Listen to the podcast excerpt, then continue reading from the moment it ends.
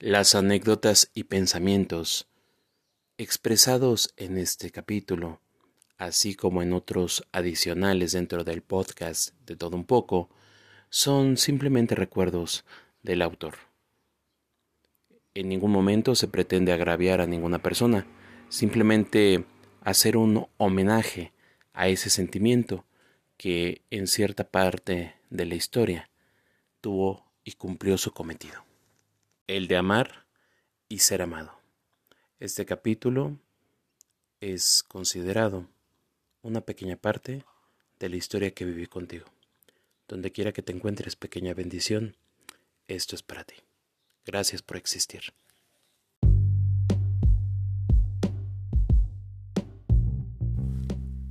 Magnolia. Tus manos son pólvora y mi espalda es granada, a punto de estallar. Tus labios encarnan los de la más bella princesa que algún cuento pudo mencionar, porque son delicados, hermosos, como pequeñas joyas color rosa. Tienes un instinto canino y salvaje que me encanta a la hora de amar. Cuando me encuentro posado entre tus piernas, me siento navegar en alta mar. Y así, no parar hasta sentirnos completamente satisfechos. Percibir tus caricias tibias cuando flotamos y nuestras palmas encontradas hacen que me vaya sanando el alma. Tu edad no va con tu manera de sentir. Ese es un sentimiento maduro y lo noto al sentirlo en lo áspero de tus manos. Es respetarte y reconocer lo duro que ha sido la vida contigo. Sin embargo, has sabido combatir esos malos momentos llevando con orgullo la frente en alto. Eres una combinación de niña hecha mujer, que se olvidó de los juegos infantiles a temprana edad para cambiarlos por herramientas y trabajar. Eso me hace respetarte más y más.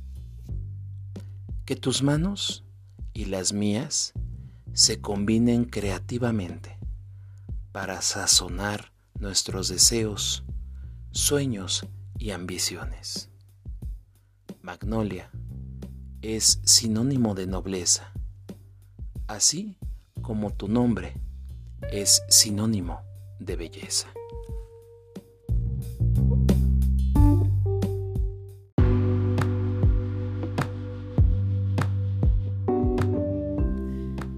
¿En alguna ocasión te ha ocurrido la sensación que tienes un dolor tan profundo en el pecho y que dejas de comer, dejas de dormir bien, dejas de estar tranquilo y consideras que no hay una solución? En mi caso muy personal, recuerdo haber asistido en más de tres ocasiones a alguna iglesia, sentarme, cerrar los ojos y pedirle al Creador que pudiera extinguir ese sentimiento, esa necesidad de querer verla otra vez. Y es que el contexto es que en capítulos anteriores, muchos capítulos anteriores, Iniciamos este proyecto con un capítulo titulado Recuerdo. Ese capítulo específicamente habla de una persona con la cual yo tuve una relación eh, más o menos como de como de un año y medio más o menos. Eh, posteriormente nos dejamos. Y ya cuando nos volvimos a ver pues ya no era lo mismo evidentemente. Pero a la par que se terminó esa relación, tuve la oportunidad de conocer a, otra persona, curiosamente de la misma ciudad, de donde habitaba esa primera persona. Y, a ella eh, fue dedicado el capítulo de Recuerdo segunda parte y también este último capítulo de Recuerdo tercera parte.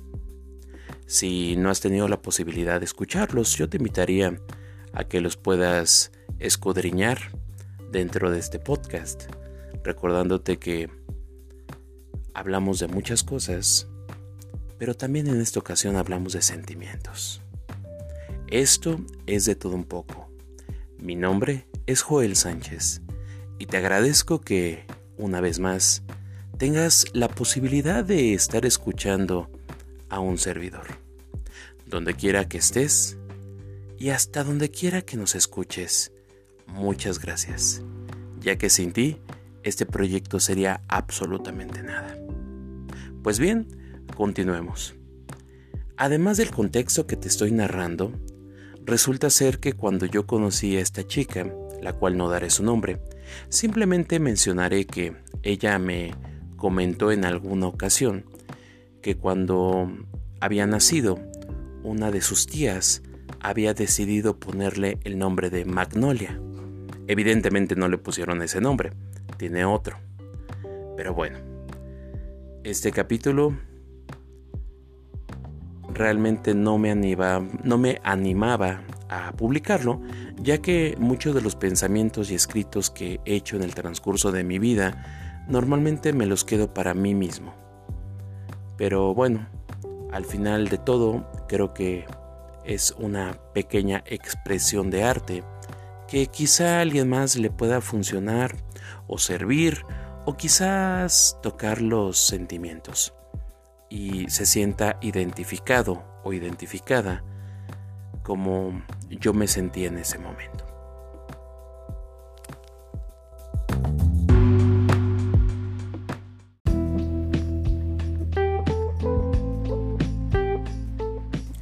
¿Te ha ocurrido que en alguna ocasión de tu vida te has enamorado mucho de una persona y que al principio se ve que la situación es complicada, ya que mm, diferentes circunstancias hacen lo imposible porque no te quedes con esa persona.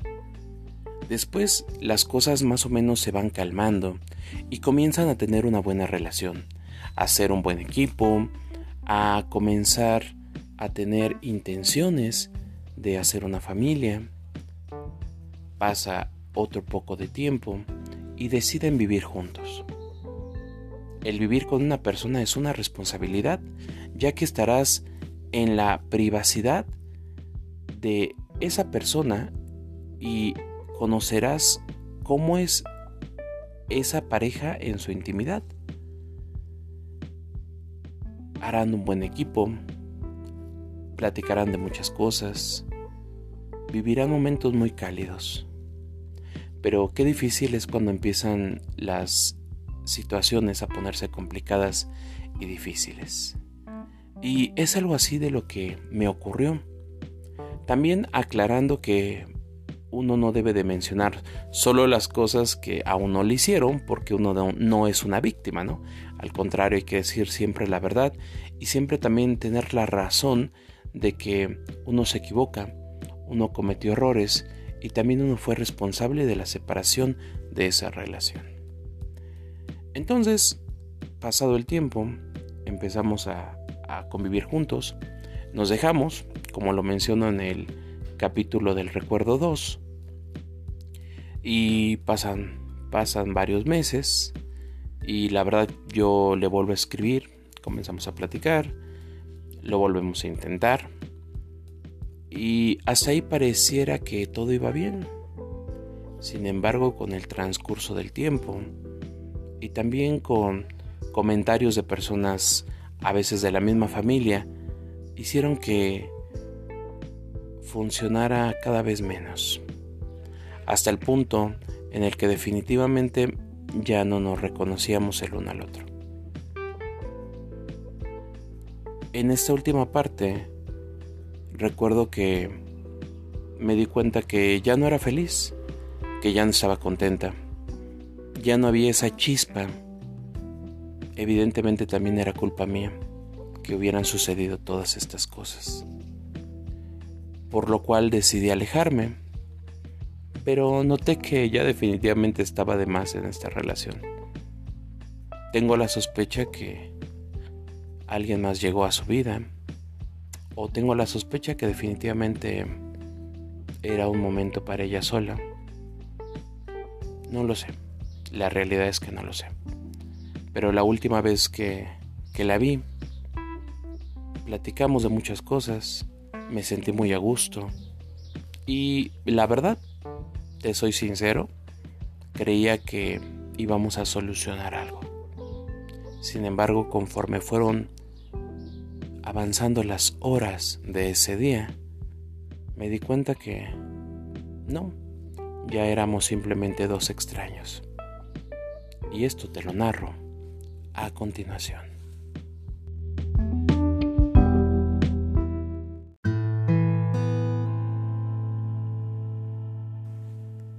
Dos cuerpos tumbados en la cama.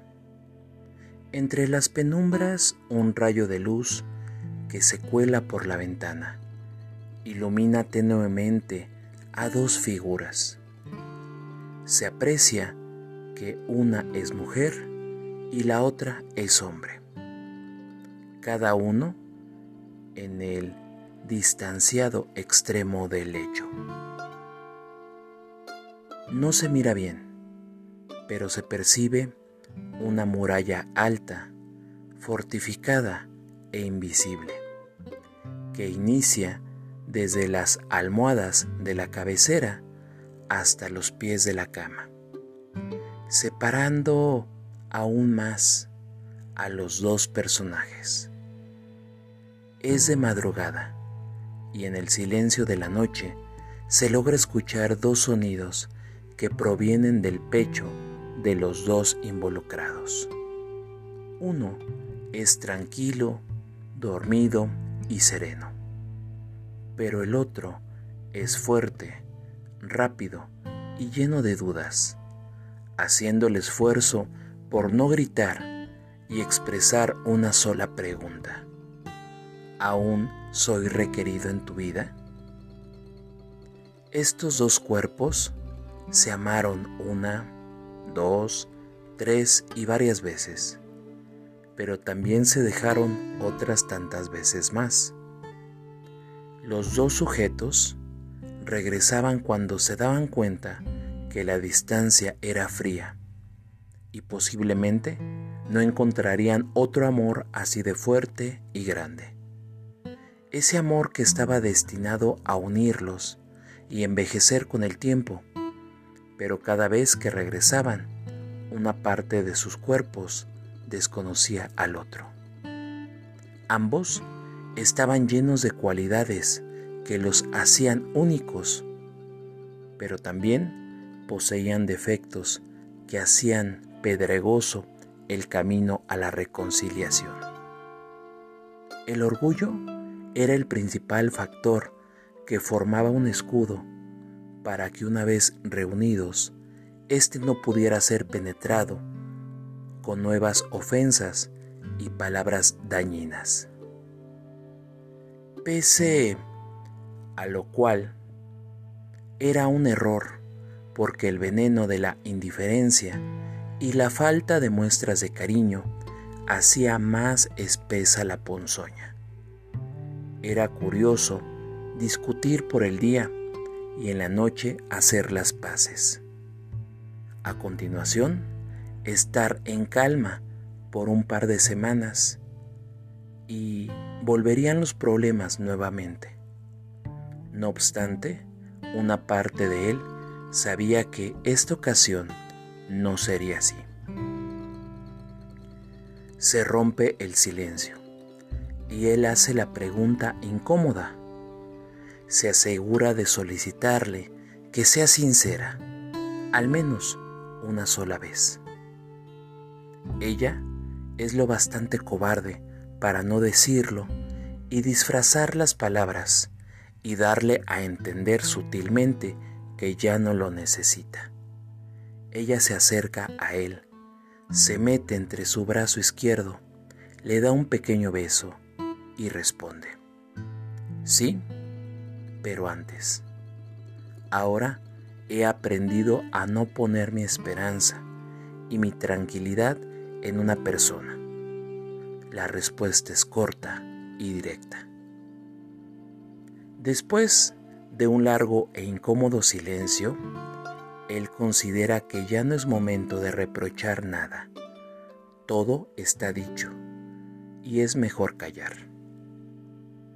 Él mira sus figuras exquisitas de su espalda, sus nalgas, sus piernas, figuras que se pegan a las ropas diminutas que porta ella. La fémina no lo mira, prefiere desairarlo y continuar dándole la espalda. Es una posición cómoda y defensiva. Considera un momento la verdad y tontamente piensa que la va a recuperar, que será como todas las veces anteriores. Y es entonces cuando llega el momento en que él, desesperado, se acerca y besa su hombro desnudo. Pero ella duerme. Sin importarle, ya nada, se deja guiar por sus instintos animales y comienza a besar su espalda, acariciar sus nalgas, sus piernas, su sexo, nada impedirá que siga besando todos y cada uno de sus espacios. Después de unos minutos se une con ella en la intimidad como en los viejos tiempos. Pero tristemente ya no lo besa como antes. Es más, ni siquiera se esfuerza por satisfacerlo y mucho menos parece que lo disfrute. ¿Estaría medio dormida? ¿Estaría fingiendo? Él termina y llega al éxtasis, pero este se ve interrumpido ante tanta frialdad e indiferencia. Se queda mirándola un instante y no la reconoce. Efectivamente, hace mucho tiempo atrás dejó de ser su pequeña bendición. Ahora es una completa desconocida, una extraña acostada a su lado. Es necesario reconocer que el amor no se extinguió, simplemente cambió de nombre y de habitación. Y aunque el espectáculo es maravilloso, hacía tiempo que ella ya no era la misma. Como él, ambos habían, cambiado en un punto de su historia se quedaron y una nueva versión de ellos ahora se miraba en una embarazosa desnudez, que se arropó para seguir durmiendo e ignorar los besos y caricias que experimentó al intento fallido de él por hacerle el amor, una vez más, y reconocerse en un beso. El sigilo regresa a la habitación. Él cierra los ojos, hace una oración corta en su mente y pide al Creador que ella sea inmensamente feliz y halle bendición en el trayecto personal de su existencia y que a él pueda regalarle calma para proseguir en la senda sin querer voltear una vez más tan solo una vez más para admirar a la niña mujer que una vez llamó suya. Cierra los ojos y aprieta fuertemente los párpados para no derramar lágrimas. Una extraña sensación recorre su cuerpo y siente un ligero alivio que genera una disimulada sonrisa. Él ya no articula más palabras para no sentirse más engorroso de lo que ya se encuentra. Y asimila que dentro de unas horas, en cuanto amanezca, será la última vez que se reunirán. Crecer duele, pero es mejor congeniar cuando ambos caminaban juntos a la misma dirección y por consecuencia individual han llegado a la meta del pedazo de vida compartieron y enseguida uno de los dos se suelta para iniciar solo una nueva historia donde tú ya no estarás más. Por fin amanece. Ella aún duerme. Él se disfraza con el silencio de la alcoba. Se viste. La mira un instante. Viene a su memoria un precioso recuerdo y en esos segundos imagina la ocasión que la vio y besó por primera vez en la plaza de su ciudad. Hace una reverencia con la mirada, le regala un suspiro, cierra la puerta y comienza a caminar lentamente, tirando a cada paso los besos que alguna vez ella le dio.